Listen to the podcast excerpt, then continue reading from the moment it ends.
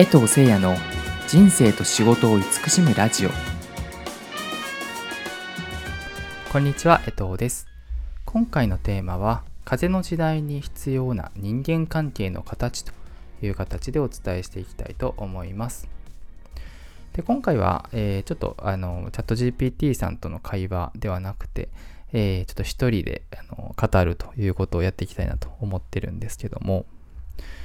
であの風の時代になりまして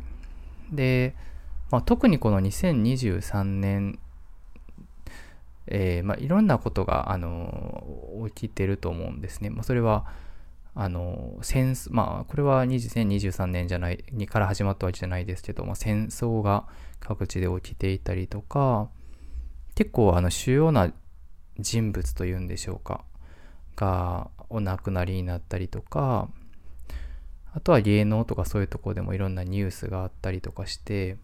なんか今までそのこれはこうみたいになっていたものがだんだんちょっと変わりつつあるみたいな形になってるきているのが、まあ、2023年だったなとあの思うんですよね。であの AI とかそういったものも急にこう2023年にそれこそチャット GPT をこう筆頭にバッとこう、えー、流行しまして。で、まあそ、そうなってきた中で、まあ、我々はなんか何をこれからこう大事にしていったらいいんだろうみたいに、えー、今までこうなんかこれはこうって当たり前になってたことがちょっとなんかこれは本気で考えていかないといけないぞみたいな形になってき、えー、ているっていうのをなんか自覚僕も僕自身も自覚したなってすごく思いますし皆さんの中にもそういうあの自覚を持たれている方も多かったのではないかと思っております。でそんな中で必要になってくるのが、まあ、人間関係ですね。でやはり我々あのいろんな関係性の中で一人で生きてるわけじゃなくてみんなでね支え合って生きていってるわけですよね。でそれは、まあ、家族っていう単位でもそうですけど、まあ、それを超えてお仕事とかまたはあの毎日行くお店とかあのお世話になっている方々とかあのそういった本当に人間関係で成り立ってるあの日々なんですけどじゃあこの風の時代に必要な人間関係っていうことを改めて思った時にちょっとぜひこれ皆さん考えてみてほしいことが一個あるんですけど、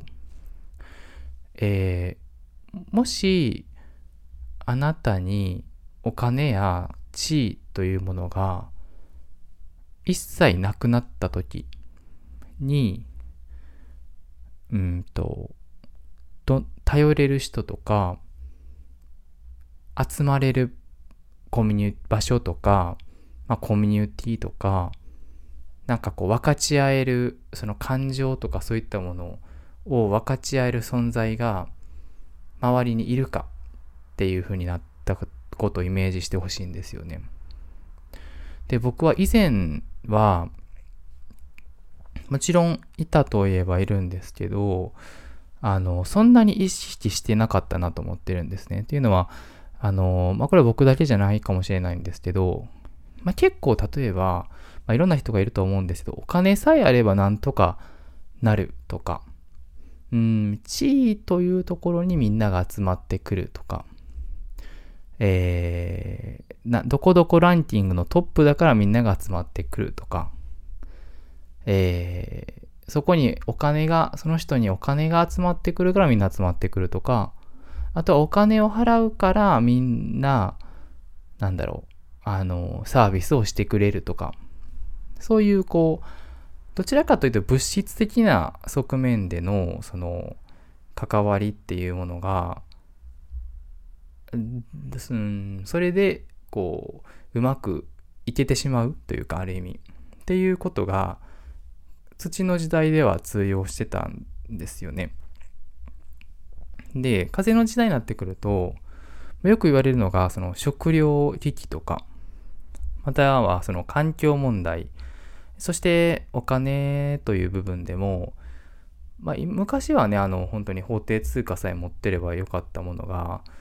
例えば今、アメリカのドルが一番強いですけど、まあ、それが本当にそうなってくるのか、アメリカの力っていうのが今、アメリカ最強みたいな感じだった今までのその流れっていうのが、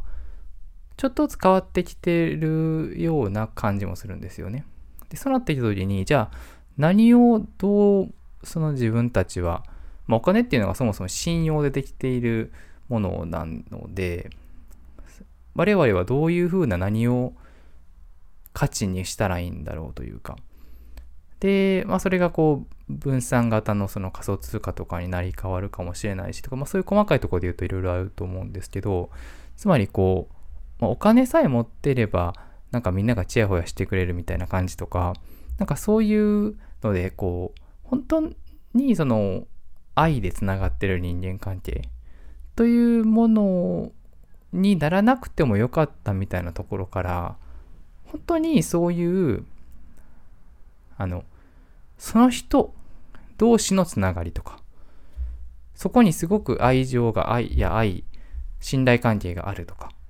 そういうふうなところで、あの、培われる人間関係っていうものが、風の時代により重要になってくるなと思っています。で、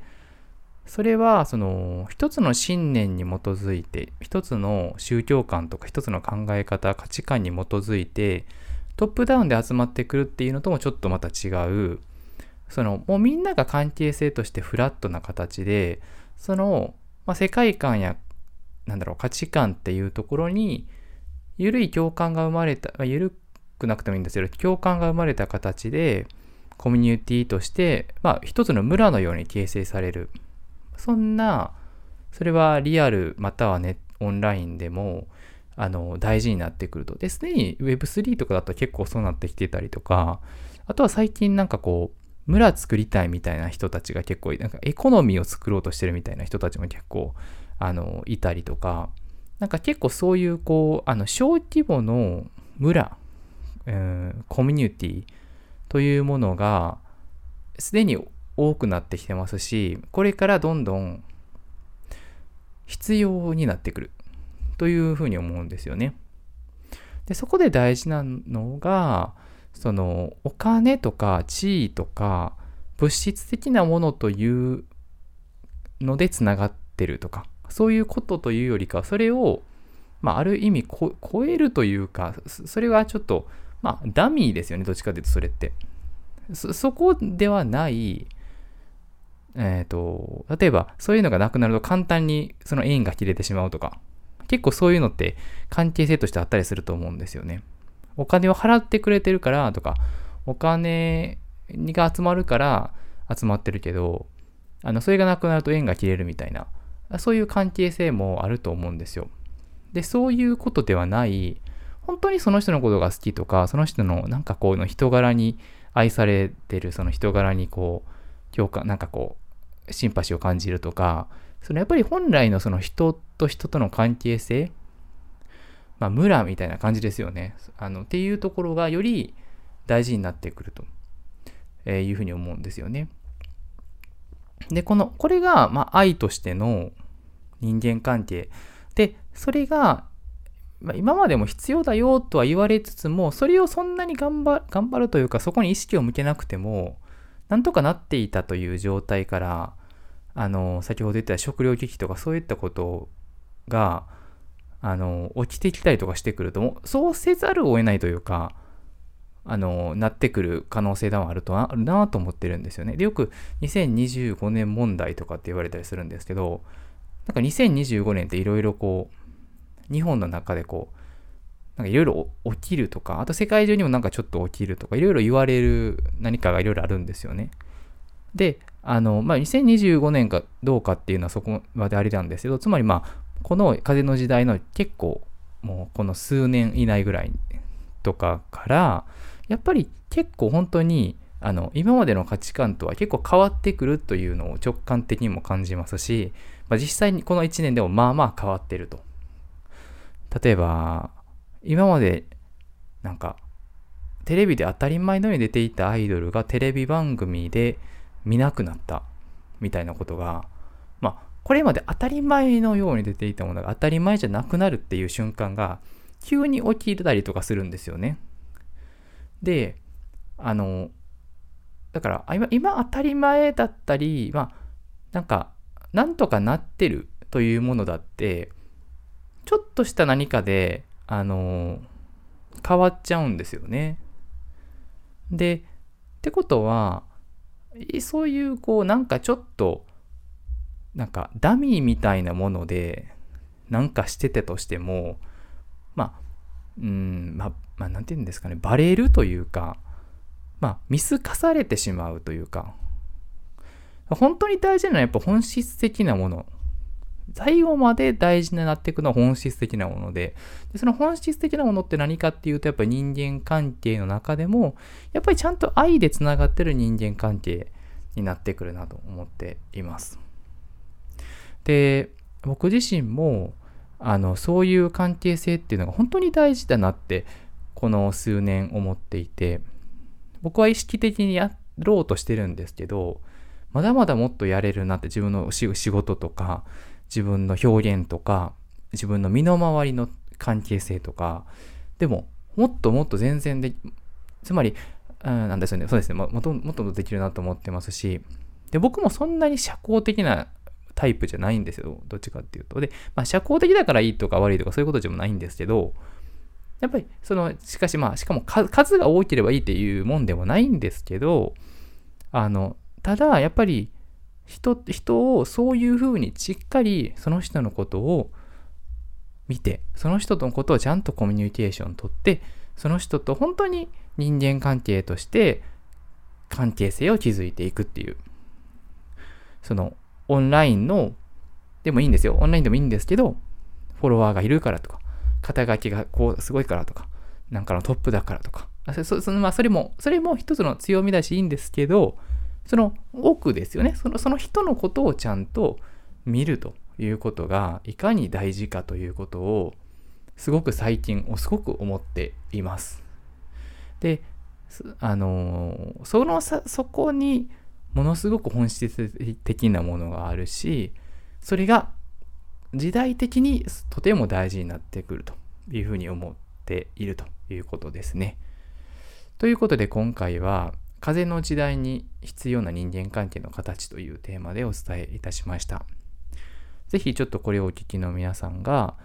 ご自身の今の人間関係どんな感じかなとでそれはもうなんかあの悪いとかいいとかそういうことでもないんですよね。で、その愛っていうのを無理やりなんか愛そうって思うのも違うし、なので、もちろん自然体でいいんですけど、あの、なんかそういうことをちょっと意識してみる。その人をちゃんと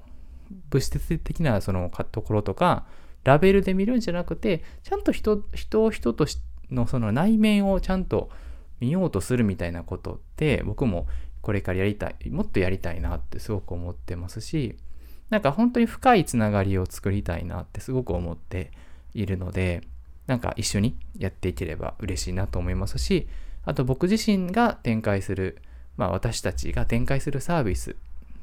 えー、まあ、プロジェクトカラフルというものも、あのー、発足しましたが、えー、そういったこともそうですし、まあ、アート活動もやっぱりそういう気持ちでやろうと、えしていますから、ぜひあのそういったところもちょっとまた目を向けてくださると嬉しいなと思います。えー、それではご視聴いただきましてありがとうございました。失礼いたします。